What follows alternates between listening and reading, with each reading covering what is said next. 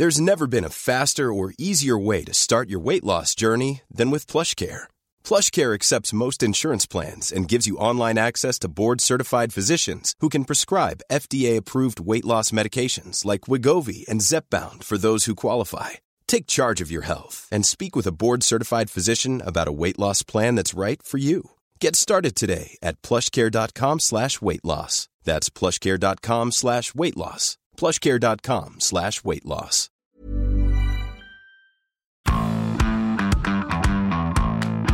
Bonjour à tous, bienvenue dans Zone Mixte, le podcast de la rédaction des sports de 20 minutes. Alors moi, bah, vous me connaissez, enfin moi vous m'écoutez, mais là aujourd'hui une nouvelle voix, une nouvelle voix qui vous attend, douce et suave, celle de Jérémy. Oui. Salut Jérémy. Une voix un peu enrhumée, désolé. Un Salut. Julien. Ouais, un peu enrhumée, mais vous inquiétez pas, elle fera l'affaire. Et avec Jérémy, on va vous parler de Victor Wembanyama.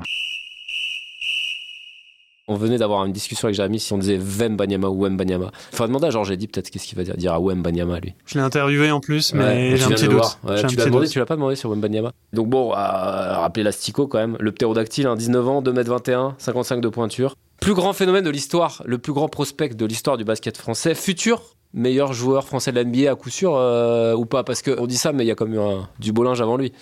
Ouais, on va vous faire un petit rappel déjà, Julien. Bon, bah, le premier, vous vous en souvenez peut-être pas, parce que ça remonte un peu, hein, 97. Tariq Abdul-Wahad, qu'on connaissait comme Olivier Saint-Jean au départ. 11e choix quand même. hein. Et ouais, c'est quand même déjà haut hein, pour un premier Français. Dans son passage en NBA, qui a pas trop marqué les esprits, il a quand même mine de rien remis les Kings en playoff. Et vous vous souvenez peut-être d'Olé Hoop avec le, le phénomène Jason Williams à l'époque. C'était une équipe spectaculaire. Une belle quenelle arbitrale euh, contre les Lakers. hein. Cette année-là pour les non, il n'était pas encore là. Il était pas encore là, c'est l'année d'avant, autant Non, pour non. moi, d'accord, autant pour moi. Non, non, il n'était pas encore là, mais voilà, ouais, 249 matchs NBA en 6 ans, c'est quand même pas neutre. Après, bah voilà, c'est surtout là qu'on a été gâté. Il y a eu un enchaînement, Boris Diaw qui a eu un, un impact énorme sur la ligue. Euh, J'ai quand même retrouvé notamment son prime en NBA, peut-être pour lui, c'est ses 18,7 points par match en 20 rencontres de playoff en 2005-2006. Ouais, pour un final dans cette année-là, c'est ça? Ils font finale de conf avec Nash et Stoudemire, donc euh, bah voilà, il avait les caviars de Nash, mais lui aussi il commençait déjà, déjà à en donner. Et après, il y a cette finale, ce titre en, en 2014 où il fait quand même bien danser le hit et C'est vrai que euh, les LeBron Spurs, James. ouais, un petit euh, dernier retour de flamme de Boris, effectivement, qui avait été utile dans la rotation euh, sur ce titre. Exact. Carrément, donc Boris gros rôle, Nicolas Batum, Evan Fournier, on va pas forcément développer, c'est du costaud, hein, c'est des joueurs qui se sont installés dans la ligue et qui ont duré, surtout qui ont montré une vraie régularité.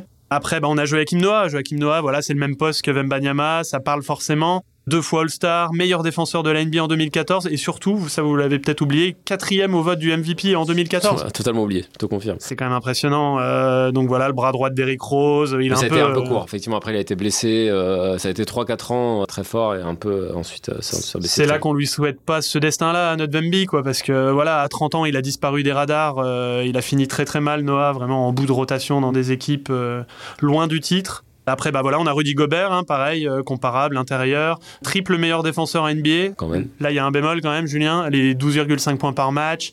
On a l'impression est, qu'il est euh, très limité. Dans la NBA d'aujourd'hui, équivaut à 0,3 points. Enfin, je, faut quand même le dire. Même si Rudy, on respecte évidemment euh, son immense science défensive. Non, mais Euh, voilà, on serait forcément déçu de pas voir Wembanyama avoir un apport tout autre et vraiment beaucoup plus complet que Gobert dans la ligue, quoi. On peut enchaîner aussi, euh, voilà, je vous balance quelques noms à la volée qui vont avoir tous comme point commun d'avoir été des joueurs intérieurs. On a du Séraphin, Aginsa, Turiaf, Moiso, Mainmi, Petro, Lauvergne. Tous des joueurs qui ont quand même eu euh, un bon paquet de matchs en NBA, sans laisser un souvenir impérissable évidemment. Non, le dernier, ce qu'on disait tout à l'heure, à Pau, très jeune, il avait aussi une espèce de réputation de, de gros prospect. Bon, ça, c'est jamais confirmé, mais c'était pas au niveau, évidemment, de Wembanyama, qui est beaucoup plus attendu, par exemple, que Tipeee, hein, qui va au même âge quand même. Bah, Tipeee, voilà. Bon, là, forcément, le débat, il pourrait être là, quoi. Pour répondre à ta question, Julien, euh, être plus haut que Tipeee, ça veut dire être plus haut que quoi? Qu'un joueur qui va peut-être entrer au Hall of Fame en 2023. Évidemment, aucun Français euh, n'a connu cette distinction-là. Il s'est vu retirer son maillot euh, dans une salle NBA. C'est pareil, c'est des cérémonies qu'on voit pas tous les jours non plus, quoi. Quadruple champion NBA, MVP des finales. Mm. 2007 contre LeBron James et Cleveland. Outre la NBA, il y a ce côté euh, impact énorme pour euh, resituer la France euh, dans le monde du basket. La France n'avait jamais été à un tel niveau de régularité. L'Euro 2013, donc euh, voilà, on souhaite aussi à, à Wemby de faire pareil avec nos Bleus. Alors, quand même, un truc que Wembanyama fera mieux que Tipeee, c'est sa place à la draft. Tipeee, c'est combien? 19e, autour du 20e choix. hein. Ce qui lui permet de se dire d'arriver dans une belle équipe. Ce qui sera pas Mm. le cas de Wembanyama, parce qu'alors, il a un rival hein, bon, qui s'appelle euh, Scoot Anderson. Bon, mais il n'y a pas trop de débat aux États-Unis sur le fait qu'il sera numéro 1 de la draft. Sachez que numéro 1 de la draft, ça veut pas dire non plus euh, un passeport pour l'honneur hein, ou pour une brillante carrière. Des numéros 1 oubliables et oubliés, il y en a eu un certain nombre. Alors, on vous en cite pour rigoler quelques-uns. Olo Wakandi, c'est vrai, je m'en souviens, c'est Jérém qui l'a mis. Alors Greg Oden, je l'enlève un peu parce que Greg Oden, il a été pas mal pété, mais il avait un vrai truc. Anthony Bennett, et chez les Européens, disons, il y a déjà eu un numéro 1 de la draft. Je pense que vous ne l'avez pas. Et c'est Nowitzki Eh ben pas du Nikola tout, Jokic. pas du tout, évidemment que non. Jokic qui est, qui est drafté 86 millième, ce qui est quand même exceptionnel. non 41e en vrai. 41e en vrai. Non, mais non, non, c'est Andrea Bargnani. Pas un mauvais joueur, Bargnani, hein, mais enfin, de là à faire la carrière qu'on pouvait espérer d'une. Ça doit être une sale draft, celle où Bargnani a fini premier. C'était en 2000. Mais ce qui est pas euh, inintéressant quand même, c'est que 2006. Bargnani, il avait un profil qui peut faire quand même triper les ricains, et c'était déjà le cas à l'époque, c'est ce côté euh, joueur immense qui peut shooter de loin, qui peut s'écarter du cercle. Il, évidemment, il allait pas faire des crosses, Ouais. euh, des dribbles entre les jambes comme Vemby, mais quand même, il y avait déjà Ça, un peu ça ouais. à l'époque en NBA. Ouais, quoi. c'est vrai qu'il commençait à kiffer un peu euh, les grands qui pouvaient s'écarter du cercle. Alors nous, on a un peu parlé à, enfin Jérémy, toi surtout, à Alpha Kaba, les connaisseurs de basket, euh, voilà, alors, se souviennent de ce nom-là, qui joue avec Podgorica, hein, c'est ça, en Eurocoupe cette saison, et qui a surtout été euh, formé la paire un peu avec euh, avec Wembanyama à Nanterre sur la- l'année où il commence à jouer en pro, c'était 2020-2021. Si Ouais, il est donc meilleur espoir de- du championnat de 16 France ans, à la fin de la saison. Euh, voilà, il commence la saison à 16 ans et il l'a fini à 17 euh, comme il est de début d'année. Et Alpha nous a un peu raconté la première fois qu'il l'a vu à l'entraînement. Il nous a dit bah, il mettait des paniers de mètres derrière la ligne à 3 points. Je me suis vite dit mais c'est qui ce petit là? Et c'est marrant, il nous dit qu'il lui a jamais parlé. Wembanyama lui a jamais parlé de son ambition NBA, qui pourtant semble euh, assez affirmée depuis toujours. Mais paradoxalement, il nous racontait sa détermination, son envie, sa concentration, son éthique de travail, sa confiance en lui. euh, en lui-même parlait pour lui quoi. Il n'y avait pas besoin de lui, poser la question. On savait qu'il allait tout droit. Et il continue de l'appeler le petit, euh, c'est toujours le, Ouais, le- truc marrant quand on voit de quel gaillard on parle. Alors, il y va tout droit, il fait une saison monstrueuse. On lui a aussi vu quand même malgré tout, bon, quelques limites, je sais pas, mais euh, notamment sur le dernier match contre Lasvel, le dernier en date. Il s'est fait un peu bouger quand même des fois. C'est ça le petit bémol qu'il pourrait y avoir. Évidemment, quand on voit un grand qui a un profil aussi longiligne, aussi sécos, on se dit il va se faire euh, rentrer dans la gueule, euh, évidemment, sur ses débuts en NBA. Il y en a d'autres hein, qui ont réussi, euh, qui ont ce profil-là. On sait que les Américains adorent ça, ce profil de joueur moderne.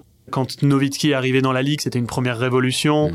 Kevin Durant a suivi. Aujourd'hui, il y a le fils du légendaire Manu de Ball, euh, donc Ouais, qui s'appelle Bol Bol, euh, de mètre 18 Et qui réussit moins quand même. hein. qui fait un peu plus pantin désarticulé, mais qui a des qualités qui marquent pas mal de points cette saison avec Orlando. Et c'est vrai que oui, contre Lasvel, dans le match auquel tu fais référence, euh, bah, on a eu Yves Ponce, Charles Cahudi, donc des profils de poste 4, voire poste presque beaucoup, 3. Beaucoup plus petit, mais beaucoup plus physique. Voilà, c'est ça. Qui l'ont effectivement bien bougé. C'est vrai qu'on se souvient, alors Rudy, quand il arrive en NBA, c'est aussi une planche. Oui, oui, oui. Quoi, il y a Bah. Il y a un côté grande target, euh, clairement, euh, qu'on va secouer. C'est sûr que là, si on pense forcément à des bêtes physiques comme un Draymond Green avec son intensité euh, folle de tous les instants, un Janis qui est le monstre absolu euh, physiquement, forcément, ça peut être dur pour lui sur les, les débuts. Et pareil, on peut se souvenir aussi de Joachim Noah. Tu citais Rudy, ils se sont épaissis petit à petit. Aujourd'hui, Ouais, puis euh, Alpha Kabat disait, euh, bah, un petit tour par la case muscu, c'est l'habitude quoi. voilà, c'est ça. Donc là-dessus, ouais, notre petit témoin de la semaine, là, il nous dit, euh, en gros, c'est sûr qu'il ne va pas devoir négliger euh, l'aspect physique. Je ne m'inquiète pas pour ça. Il nous disait, en gros, il va acquérir cette dimension physique au fil des années en NBA. Et surtout, il, il insistait sur un truc important, c'est que Vemby avait déjà cette dureté mentale quand il a commencé à le côtoyer à 16 ans. Il dit, contrairement à ce que beaucoup de gens peuvent penser, malgré son aspect fin et mince, il est quand même impactant. Il ne se laissait pas bouger si facilement que ça à 16 ans, et ça, ça m'a impressionné.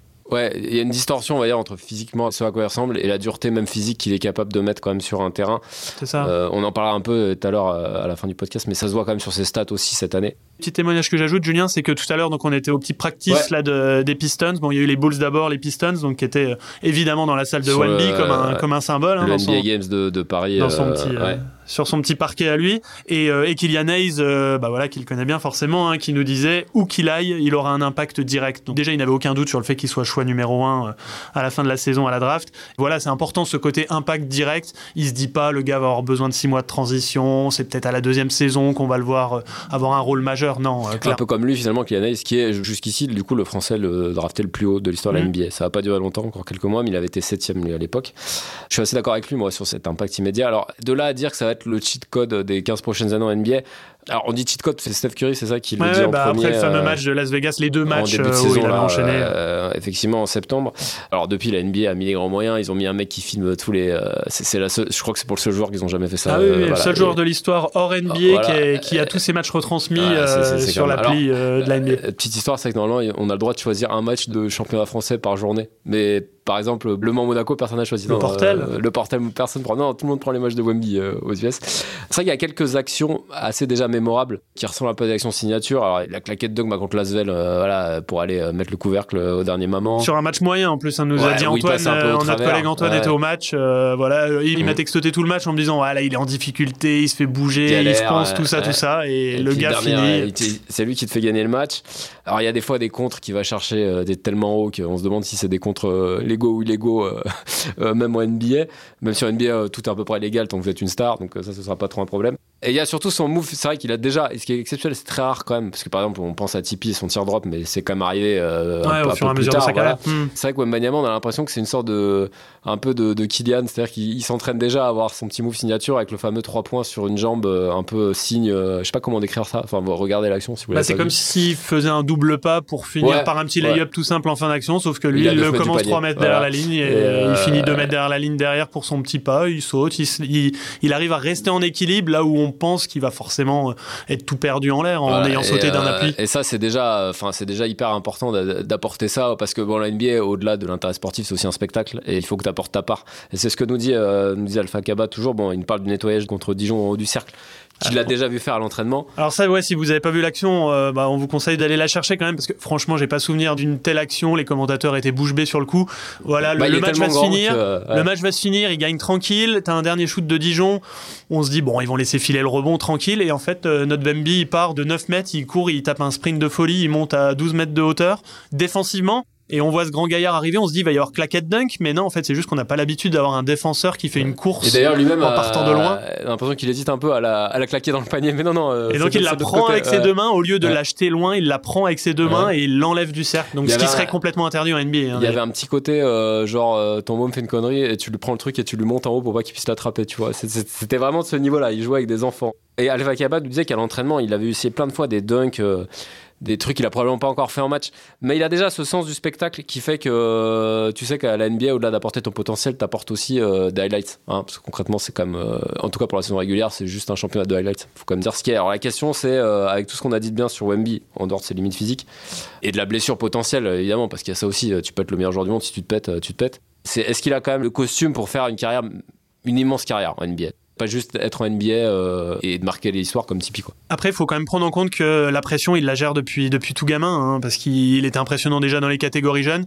Évidemment, c'est plus la même pression aujourd'hui encore et depuis Las Vegas. Mais voyez comment derrière il enchaîne, quoi. Il enchaîne en championnat. Il devient leader d'une équipe alors que la, saison passée il avait un faible temps de jeu à Lasvel. Il enchaîne en équipe de France. Ses premières sélections, tu pourras me dire que c'est l'équipe B, l'équipe C. Euh, c'était la W, ouais. pour, pour euh, expliquer à nos auditeurs, en gros, voilà, il peut pas y avoir les joueurs NBA, mais il peut pas non plus y avoir les joueurs d'Euroleague et d'Eurocoupe, puisque les calendriers sont mal ficelés. Euh. donc on a, on a vraiment des joueurs qui n'ont pas de Coupe d'Europe majeure. oui, c'est pas la, la, liste premium. Même malgré tout, il fait ses trois points de sélection et c'est. C'est déjà le leader, c'est déjà le meilleur marqueur à son, premier match. Enfin, c'était déjà la, folie, quoi. Tout tourne autour de lui, donc il n'y a pas de raison en fait qu'il n'arrive pas à gérer le step au-dessus de pression. Alpha Kaba, pareil là-dessus, hein, il a un avis, hein, il nous dit euh, la hype n'était pas encore la même à l'époque de Nanterre, mais on parlait déjà de lui en tant que potentiel numéro 1 de draft NBA, hein. donc seulement à 16 ans évidemment. C'est un petit qui est vraiment très intelligent, très humble, qui sait faire la part des choses. À l'époque, j'ai déjà vu ça en lui, et ce n'est pas évident de gérer ça à cet âge-là, mais il a la tête sur les épaules, il reste focus sur son objectif, c'est impressionnant. Donc voilà, un concert de louanges euh, de la part de son coéquipier. Et, et, ce qui est quand même pas mal, c'est de voir la diff euh, des stats de la saison passée. Ça, c'est dingue. Ça, c'est dingue. Alors déjà, un bémol, il manque beaucoup de matchs quand même parce qu'il est souvent blessé. Il, bah, il a déjà joué plus de matchs, en fait, c'est ça la stat, c'est qu'il a déjà joué plus de matchs alors qu'on est en janvier que tout, sur l'intégralité de la saison dernière en, championnat de France. C'est ça, donc l'année dernière, il tombe à 9 points, 5 euh, rebonds, voilà, en 18 minutes, et cette année, il a 22 points, 9 rebonds, 3 contre en 32. Et puis en termes d'éval global, vous savez, c'est comme ça qu'en basket, on. Voilà, en fait, on fait un petit mix de tout, de con, des balles perdues, des passes. Euh, il y a un écart avec la deuxième éval qui est monstrueuse. 26,1 à 19,6. C'est vraiment monstrueux. Évidemment, alors, il est trop grand pour le championnat. Moi, ça me laisse quelques regrets parce qu'à Lasvel, qui est quand même malgré tout la meilleure équipe de France avec Monaco. Il aurait eu l'Euroleague. Et là, on aurait pu le tester cette saison. Et mm. c'est moi, j'ai un peu le regret parce que Doncic, on l'avait vu briller en Euroleague avant de partir. Euh, et Wembanyama, je dirais pas qu'il a fait un refus d'obstacle. Mais euh, voilà, bon là, il s'est assuré un club où il joue où c'est la star, où tout est fait pour qu'il brille et en jouant une fois par semaine. Et c'est là où on peut. Et avec son sélectionneur, coaché par son sélectionneur. et c'est là où on peut émettre quelques doutes, par exemple, sur le physique. Euh, est-ce qu'il est capable d'encaisser des matchs rapprochés cette année? Et là, avec Lasvel l'année dernière, encore une fois, il a souvent été out parce que, voilà, après, bon, il est encore jeune, il a vu sa taille. Encore une fois, bon. très souvent euh, blessé, puis ouais, euh, voilà, comme je te disais, souvent son entourage, son agent notamment, c'est un peu plein de son utilisation par TJ Parker. Mm c'est vrai que quand on voit un gamin de 2m21, on a envie de le mettre poste 5, on a envie de le mettre pivot, on a envie de lui dire gars domine dans la raquette, monte. Et c'est là qu'il y a eu une petite difficulté, une petite incompréhension. Parce que, pour moi, ça avait un peu le côté euh, Lasvel, ça m'a un peu rappelé, si on pourrait essayer dans la région lyonnaise, euh, comme quand tu fais émerger un Benzema. En fait, bah, va jouer sur le côté, mec. Fais des sprints, jeune, fais défends, fais déjà tes preuves sur le côté. Et après, tu joueras où tu veux. Mais euh, il y avait ce côté-là dans une grosse écurie, triple championne de France, qui était intéressant. Bon, il a préféré du coup redescendre d'un palier.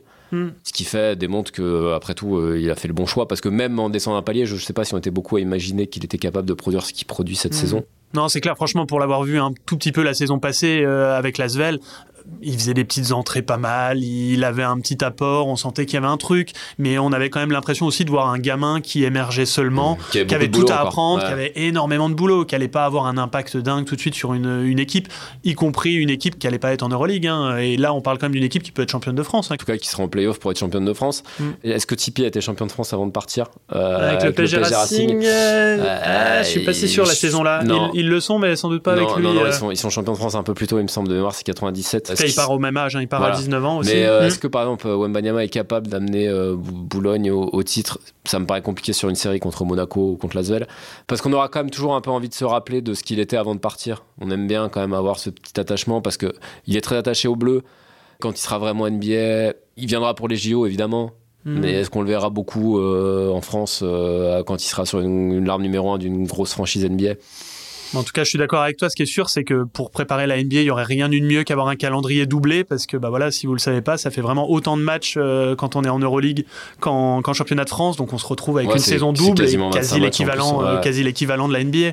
Donc franchement, ça l'aurait vraiment mis dans le bain. On joue avec une autre intensité en Europe, donc même si un peu moins de matchs, euh, mais en Euroleague en tout cas là, parce que la NBA, bon, encore une fois, c'est 80 matchs, donc 40 que vous jouez en marchant. Faut quand même mm. aussi dire les choses. Mais il faut les jouer, il faut être régulier. En combien de carrières Regardez, le dernier phénomène de la draft, c'était William Zion. Et bah, Zion, il est gentil, Zion, mais enfin. Là, il revient tout juste. il a été perdu pendant deux ans. Euh. Il, est blessé en permanence. Moi, c'est juste ça. J'espère qu'il passera pas aux oubliettes pour un grand mec qui jouera 10 matchs par an parce qu'il est tout le temps pété tout ce que nous disent les, enfin, encore une fois, les gens qui en parlent, qui démontrent qu'on n'a jamais vu ça. Donc on a hâte de voir, et on a hâte de voir, et j'ai envie de finir là-dessus, où est-ce qu'il va être drafté parce que ça joue quand même beaucoup. Encore une fois, hein. vous pouvez drafter euh, le meilleur joueur du monde si vous êtes drafté dans une équipe de pimpin. Vous pouvez passer 5 ans à perdre et c'est long. C'est la chance qu'a eu Tony, euh, forcément. Comme tu disais, hein, 19 ans, tu débarques aux Spurs, t'as Popovic comme coach euh, qui te lâche pas, qui te laisse pas un espace, qui au début te considère pas, mais te donne l'impression petit à petit de te donner les rênes. Alors que l'année prochaine, tu finis à Houston Rockets, je peux te dire qu'il va falloir te lever tôt pour gagner des matchs.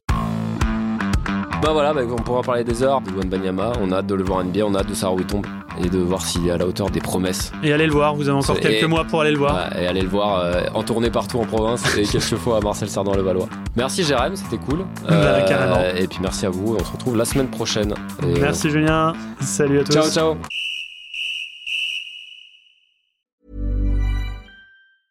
Small details are big surfaces. Tight corners or odd shapes. Flat rounded, textured, or tall. Whatever your next project, there's a spray paint pattern that's just right. Because Rust new Custom Spray 5 and 1 gives you control with five different spray patterns. So you can tackle nooks, crannies, edges, and curves without worrying about drips, runs, uneven coverage, or anything else. Custom Spray 5 and 1. Only from Rust On ne va pas se quitter comme ça. Vous avez aimé cet épisode? Sportif, généraliste, sexo ou scientifique, varié mais toujours bien informé. Découvrez les autres podcasts de la rédaction 20 minutes sur votre application d'écoute préférée ou directement sur podcast au pluriel.20minutes.fr. Et merci de nous avoir écoutés.